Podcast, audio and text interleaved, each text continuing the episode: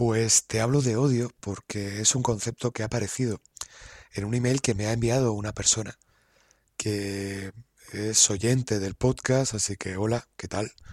Sé que me estás escuchando y, y he decidido responder a ese correo a través de este podcast para...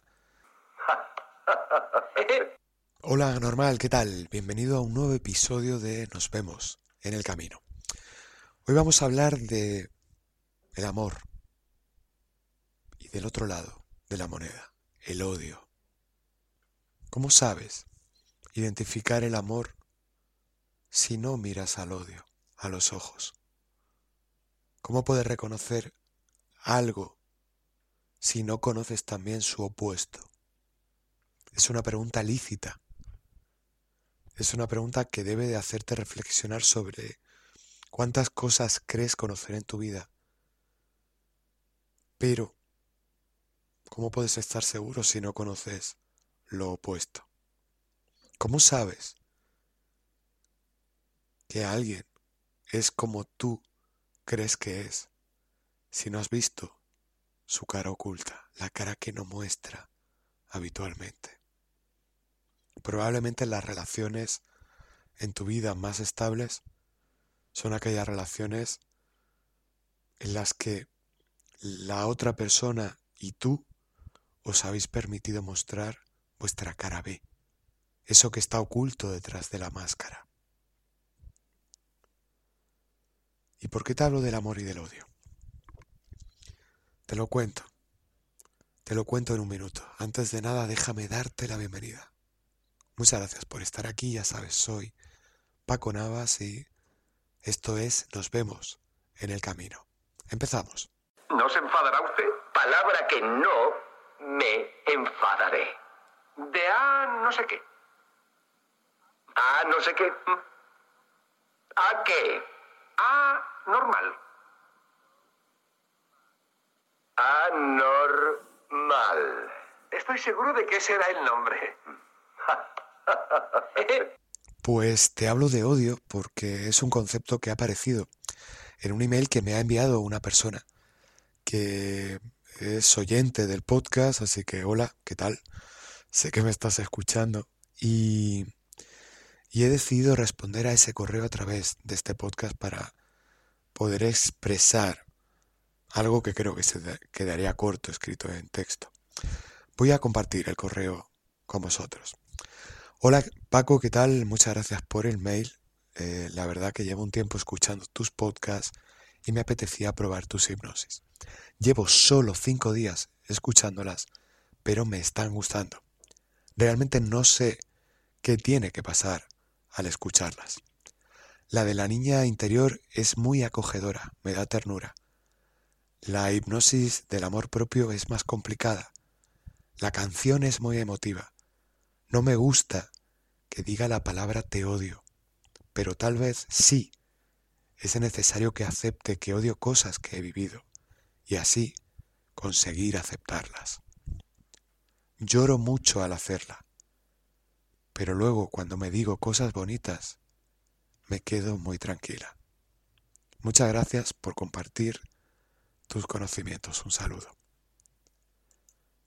Muchas gracias a ti por escribir, por trabajar, por escuchar el podcast y, y todo lo que estás viviendo es, es bueno, es sano. Y en este podcast quiero explicarte la lógica de por qué lo que está pasando, incluso esas cosas que no te gustan tanto, son imprescindibles. Esto tiene mucho que ver con lo que hablé en el podcast anterior tiene cierta relación con ese podcast en el que te hablo de todas las cosas que hacemos para que nuestra familia nos quiera. Con eso que vamos acumulando, con eso que tapamos, con ese camino que recorremos en nuestra vida, pero sentimos que empieza a vivir nuestra vida una persona que no somos nosotros. Nos empezamos a medir por las circunstancias que nos rodean y llega un momento en el que decimos, no me veo con nitidez, no me reconozco, o no sé quién soy, o dependiendo de con quién esté, soy de una forma u otra. Todo eso va enlazado Y probablemente eso sea o haya sido parte de tu camino. Por eso también resuena en mí al leer tu correo. Yendo por partes, dices, eh, llevo cinco días escuchándolas, me están gustando y realmente no sé qué tiene que pasar al escucharlas. Lo que ya está pasando, y quiero que te des cuenta, es que están tocándose puntos emocionales y bloqueos emocionales que hay dentro de ti. La hipnosis de la niña interior te da ternura, sientes que es muy acogedora. Y eso es muy bueno porque significa que cuando trabajas en esa sesión con tu niña interior, le estás dando un hogar. La palabra acogedora es reveladora. Te da ternura porque le estás dando un hogar en el que esa niña se siente aceptada, se siente amada. Esto no significa que tú vengas de un hogar, o mejor dicho, no significa necesariamente que vengas de un hogar en el que no te han amado, no. Pero significa que te ha pasado como a todas las personas. Por muy buenas o muy malas circunstancias en las que hayamos vivido, siempre tenemos ciertos déficits, ciertas deudas pendientes, ciertas espinas clavadas. Y eso, por ejemplo, sale a la luz con la hipnosis del amor propio. Dices que no te gusta cuando yo te digo la palabra te odio en esa hipnosis.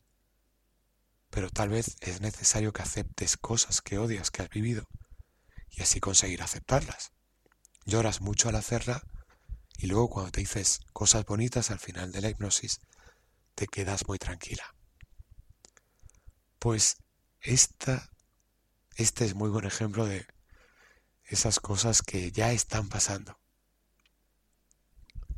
Estás activando bloqueos emocionales. La hipnosis está funcionando adecuadamente. No te está dejando indiferente. Tiene sentido. Tú has elegido qué hipnosis descargar, así que tiene sentido que haya resonado en ti. Saber que ahí había algo que te iba a ayudar a sanar alguna herida que tienes dentro. Y el odio es un concepto muy potente, porque fíjate que la hipnosis de amor propio parece contradictorio que yo te ponga delante el odio, pero tiene todo el sentido. ¿Cómo vas a poder verificar lo que es amor, el amor que tú te das? Todo el amor que te mereces si no confrontas con el odio que también habita dentro de ti. El odio transmutado en forma de herida, en forma de golpe, en forma de decepción, de fracaso, de periodo de duelo abierto. Tiene múltiples formas, no tiene por qué ser necesariamente todas ellas las que habiten dentro de ti a nivel emocional. Pero cualquiera de ellas ya hace válido el uso de ese segmento en el que confrontas con el odio. La gente que más fácilmente ama y se ama es la gente que sin ningún tipo de freno es capaz de mirar al odio a los ojos. Hay veces que es muy fácil verlo porque vemos un mundo al que a veces odiamos o vemos a gente a la que a veces odiamos, pero todos ellos son mensajeros del odio que llevamos dentro. En último término nos odiamos a nosotros mismos por ser contenedores, cubos de basura que cargan con un odio que sienten, sentimos que nos han inoculado las circunstancias, las personas, la gente que no hemos elegido que esté en nuestra vida y que está. Y cargamos con esa herida, con ese odio de no permitirnos a veces reconocer lo tóxico que llevamos por estar de cerca, muy de cerca, frente a la relación con esas personas. El odio es importantísimo, no para vivir en él, no. ¿Sabes quién vive en el odio? Quien no se da cuenta de que existe, quien no se da cuenta que lo porta, quien no mira de frente al odio, esa persona vive en el odio continuamente. Igual que una persona que va en su casa a oscuras está condenado a tropezarse con los muebles y darse en la espinilla y hacerse daño cuando se choca con la mesa. Quien no ilumina su vida y ve que hay odio, no puede apartarse de él, no puede limpiarlo. Y todo eso parte porque lo reconozcas. Si no lo reconoces, te chocas con ello. Igual que la mesa, y te haces daño. Y dices, bueno, lo normal en mi casa es chocarme con la mesa, ¿no? Eso es lo normal solamente si vives a oscuras. Pues a nivel emocional, si no iluminamos todo lo vivido, estamos condenados a chocarnos de nuevo con ello. O quizás así os resuene mucho más, a repetir la historia continuamente. Y no necesariamente repetimos el evento físico, el evento tangible. Bueno, pues no me estoy peleando siempre con mi padre o con mi pareja o no tengo siempre choques con los vecinos, no. Pero si estás repitiendo el sentirte tocada en ese punto emocional. Si la herida emocional es el sentirte juzgada, el sentirte poco querida, el sentirte infravalorada, a través de diferentes eventos te sientes del mismo modo continuamente. Y de ahí tendemos a generalizar que la vida es una mierda. Es complicado no percibir que la vida es una mierda cuando hay mierda en nuestra vida. Es complicado no sentir que el mundo es odioso cuando hay odio dentro de nosotros. Y esto lo vivimos todos.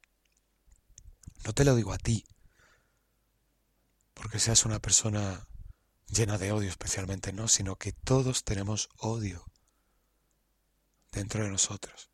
Y si no lo tienes hoy, lo tendrás mañana. Y si no pasado mañana.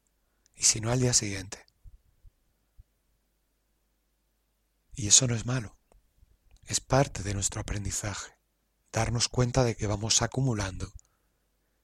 Y por tanto el poner en foco, el foco en nosotros para poder ver lo que se acumula en nosotros es lo que nos empodera para tener un motivo para mirarnos, para decir, yo quiero estar bien.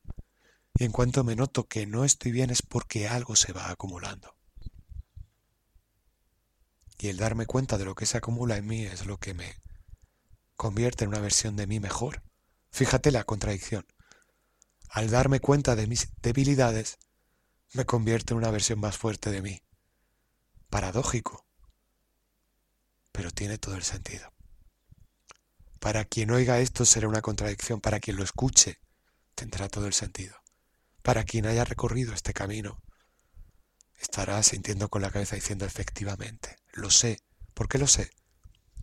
Porque lo siento, porque lo he vivido. Y no ha sido una experiencia que he vivido y no se ha quedado huella, no, me ha dejado una huella emocional. Porque yo sé lo que me ha costado reconocer eso en mí. Y cuando lo he reconocido, todo el camino ha sido mucho más llano, mucho más sencillo. Esa es la gran ironía detrás de todo esto, detrás de cada vida.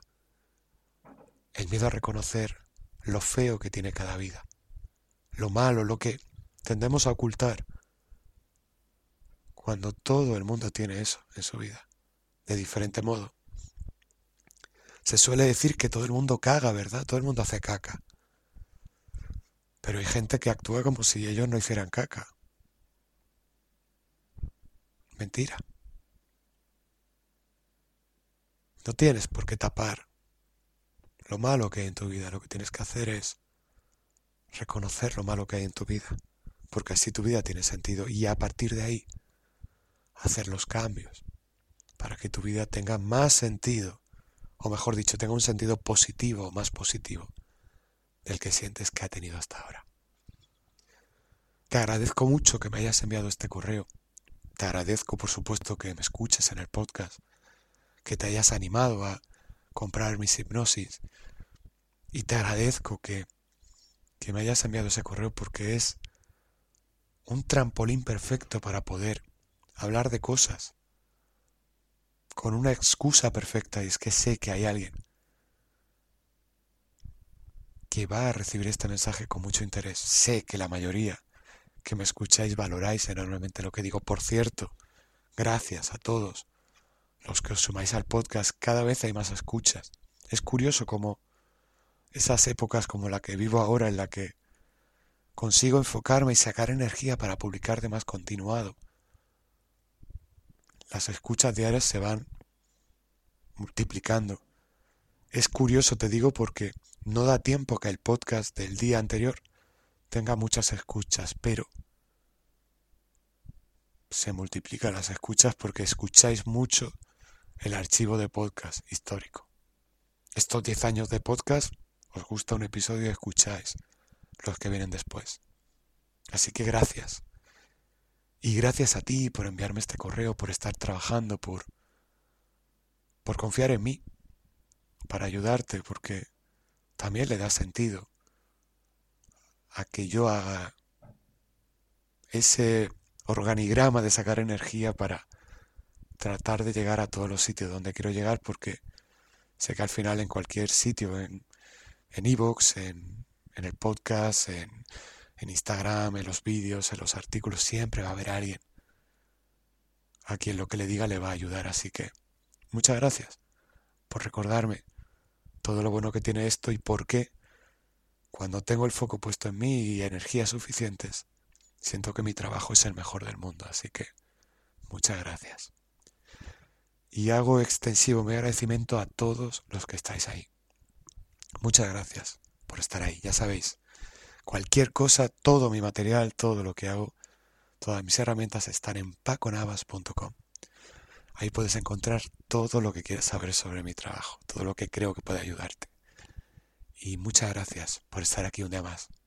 Nos escuchamos en el próximo episodio. Soy Paco Navas y esto es Nos vemos en el camino.